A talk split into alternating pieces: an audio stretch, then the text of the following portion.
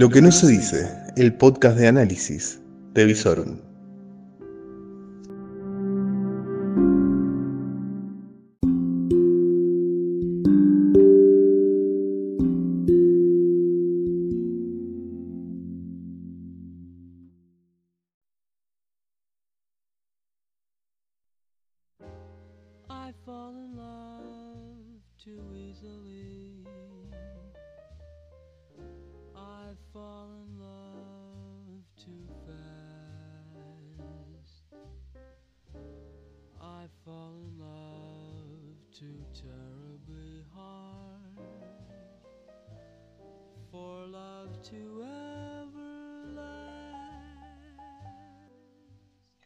Muy pero muy buenas noches, esto es Aislados.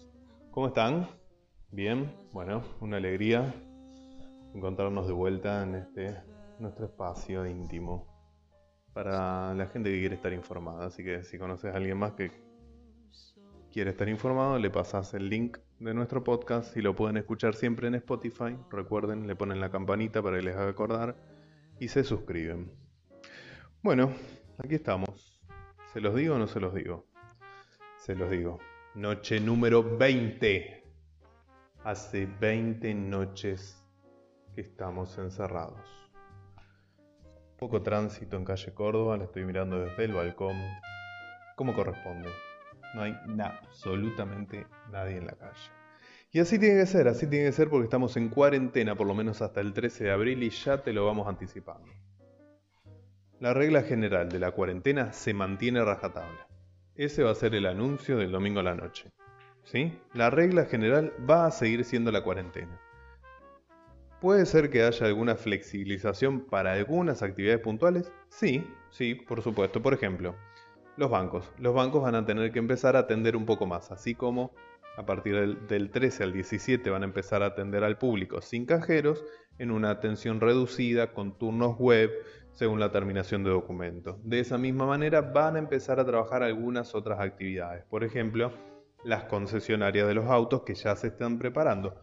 No sé para qué, pero las concesionarias quieren abrir. Se ve que quieren ir a pasarle el plumero a los autos, ajustar los tornillos de las ruedas, porque no, no sé a quién le van a vender un auto, o tal vez tienen preparadas super promociones, pero bueno. Uno de los eh, sectores que se rumorea muy fuerte de que va a abrir es el de las concesionarias. Fábricas de autos ya dijeron que no. Puede ser que las fábricas de maquinaria agrícola estén abriendo con un sistema de turnos reducidos y eh, horarios rotativos y así algunos otros rubros más. No nada de lo que significa aglomeración de gente ¿sí? y mucho contacto con personas. Así que todos aquellos que estamos con el pelo largo, veamos que alguien en casa nos corte el pelo porque aparentemente las peluquerías seguirían cerradas. Así que es un buen momento para invertir en una maquinita de cortar el pelo y encomendarte a Dios y que quien tengas al lado te corte el pelo. Si no, si sos más osado, en el espejo te pelás y ya está. Solucionado. ¿Qué más? Bueno, recuerdan que estuvo todo este esca- escandalete de la cuestión de los sobreprecios en la compra de medicamentos, de alimentos por parte de desarrollo social. Bueno, después del escándalo vino vino el reto del presidente, se echó a una de las personas involucradas y vinieron 15 renuncias atrás pedidas. Eh, lo que se está rumoreando en estas horas es que hay mucha incomodidad de Arroyo en el ministerio porque lo han dejado sin equipo y es muy probable que el ministro Arroyo quiera irse. Si el, si el presidente le va a aceptar o no la renuncia, esa es una cuestión que se va a definir seguramente en los próximos días. A ver, la secuencia de esto, y no, y no, no, que no te vendan que hay como una ola de transparencia en la política argentina ni nada de eso. A ver, la realidad es que quien advirtió en tiempo, forma y comunicó lo que había que comunicar fue el diario La Nación con el periodista Cabot a la cabeza. Hace la denuncia pública. Luego todos dicen, no, yo advertí, yo advertí. Parece ser que todos habían advertido. Bueno, o no fueron lo suficientemente fuertes o los silenciaron con algún bonobón. Pero Cabot hizo la denuncia pública y fue por Cabot que este escándalo salió a la luz y tuvo las consecuencias que tuvo. Y en el medio, después de la denuncia, las renuncias, los pedidos de renuncia, claro, cuando no está la oposición en el escenario, lo que pasa es que la interna del PJ se exacerba. Claramente Arroyo, que viene de una línea un poco más albertista, en realidad viene de un mix entre PJ y Frente Renovador, con la implementación de tarjetas alimentarias, aguache y todo, está dejando sin el kiosco a las organizaciones sociales. Y las organizaciones sociales, con Grabois a la cabeza, no les gusta esto, porque dicen, déjennos el negocio a nosotros y nosotros vamos y compramos a buen precio. Acá lo que está pasando es que se desató la interna para ver quién va a ocupar los 15 cargos en desarrollo social ahora que esta gente se fue. No hay ola de transparencia, es otra vez la estúpida interna del PJ por administrar la plata de nuestros impuestos. Y ya que estamos hablando de impuestos, señoras y señores, no podía pasar un trimestre sin un nuevo impuesto. Y como bien nos tiene acostumbrado el guionista de este gobierno, viene con un nombre rimbombante.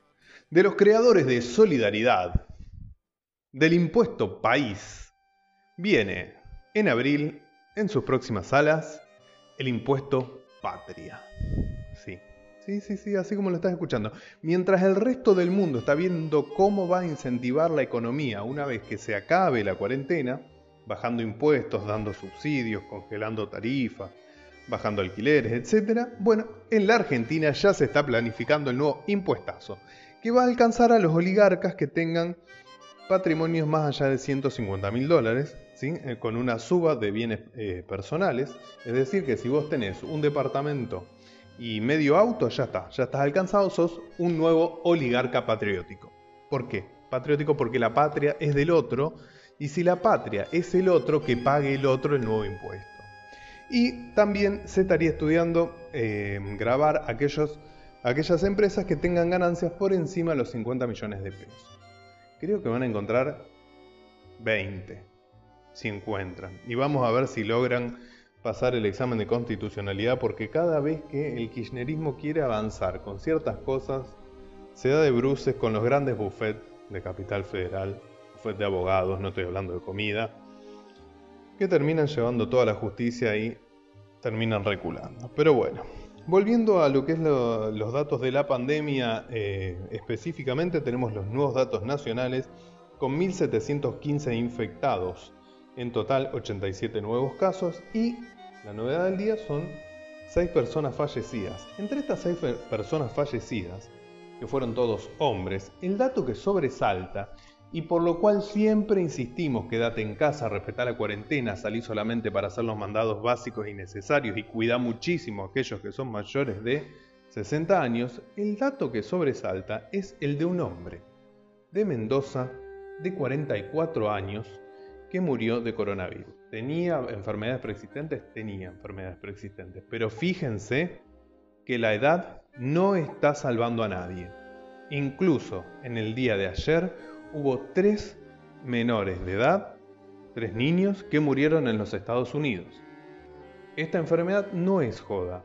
Y lo estamos viendo, a ver, los gobiernos están tomando medidas extremas y no las toman felizmente, porque saben el daño económico y social que se genera, pero se está cuidando la salud. ¿Sí? Y por esto es que, como les decía, el 12, lo que va a decir Alberto Fernández es, la cuarentena sigue, hay un poco más de excepciones y no mucho más. No va a cambiar mucho la vida del 13 en adelante para la mayoría de nosotros. ¿sí? Y sobre todo los mayores de 60, extremar los cuidados. Todos aquellos que tengan enfermedades crónicas, también extremar los cuidados y sobre todo no relajarse cuando vamos a hacer las compras. Cuando vamos a hacer las compras y volvemos a casa, todo aquello que compramos tenemos que lavarlo todo, todo a la pileta y lo lavamos. Y lo mismo con nuestro cuerpo, ¿sí? Dejamos las zapatillas en la puerta, nos sacamos toda la ropa y nos vamos a bañar y así seguimos manteniendo nuestra casa limpia. ¿Qué más? Bueno, eh, según cálculos económicos, la caída económica en lo que va a ser este año con este parate y si la cuarentena terminara a lo sumo en mayo va a ser de alrededor del 4% la caída del PBI. Con lo cual, los economistas están preguntándose cada vez con mayor insistencia cuál es el plan para después de la cuarentena. Porque está bien, ante la emergencia, caída de recaudación, no te queda más que emitir. Sí. Y después, después, ¿qué pasará después? Después, los que se están preguntando y organizando para lo que viene después, que es una caída drástica de la recaudación, son el gobernador Schiaretti de Córdoba, el gobernador Bordet de Entre Ríos y nuestro gobernador Omar Perotti, con la cuestión de la emisión de cuasimonedas. Está casi definido. Están estudiando detalles, están tratando de ver si es posible no llegar a ese extremo y que Fernández remita directamente pesos a cuenta de coparticipación o a cuenta de eh, ATNs, pero en el caso de que eso no alcanzara, ya está tomada la decisión de que se va a tomar una cuasi moneda común por las tres provincias del centro argentino. Está por definirse el nombre, la santafesina iba a ser el brigadier. Esta será la moneda del centro, como los almacenes acá de Rosario, no sé. Pero la cuestión es que se ha definido que van a compartir la cuasi moneda, que se estaría emitiendo cerca del 30 de junio y que la casa elegida para la impresión sería la Casa de la Moneda de Chile.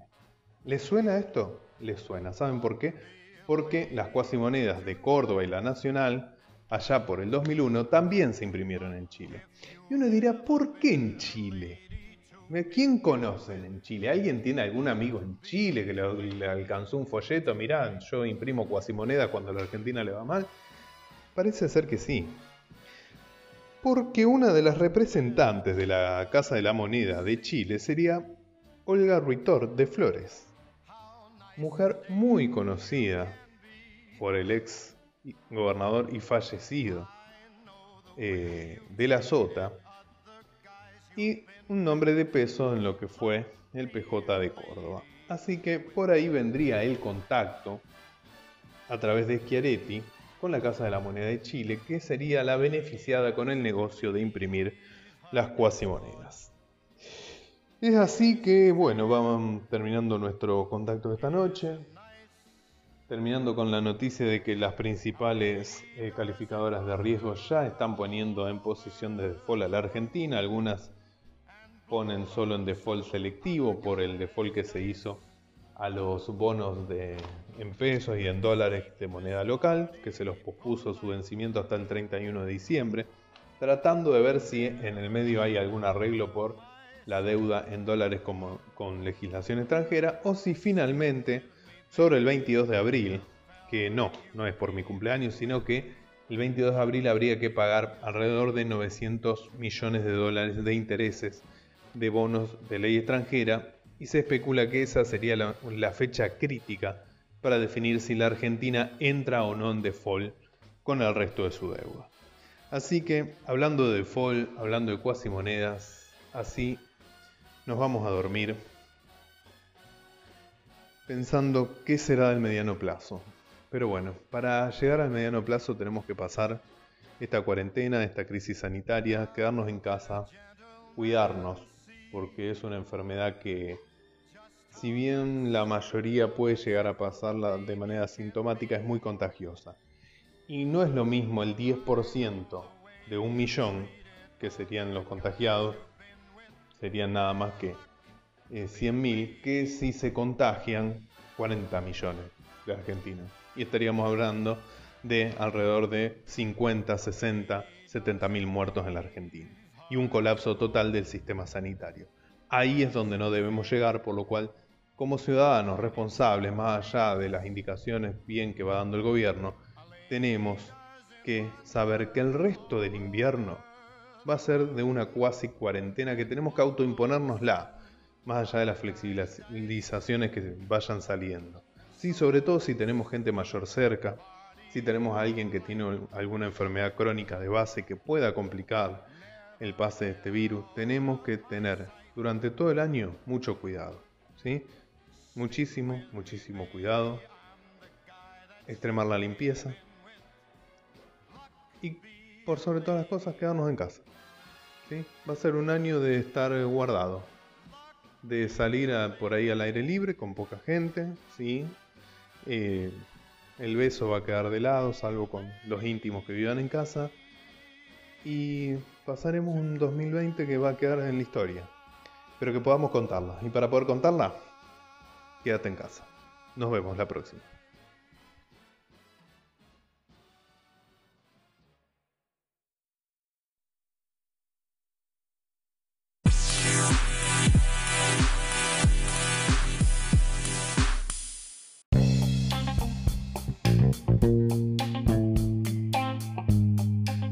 Atento, atento. No, no, no, no te vayas a dormir todavía. ¿Viste que te acabo de decir que la cuarentena no iba a terminar y tal vez se flexibilizaba? Bueno, no solo no termina, se está confirmando que se extiende y es muy probable que ni siquiera se flexibilice, sino que se ajuste mucho más. Escuchanos mañana que vamos a estar ampliando esto.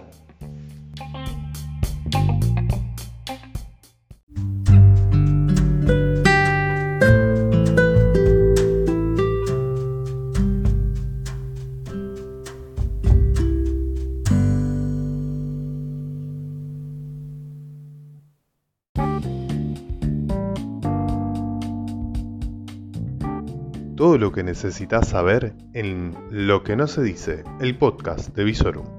Y podés seguirnos en todas nuestras redes, www.visorum.online, en YouTube como Visorum, en Instagram y en Twitter como Visorum OK. Todo el día informado a través de nuestras redes. Lo que no se dice,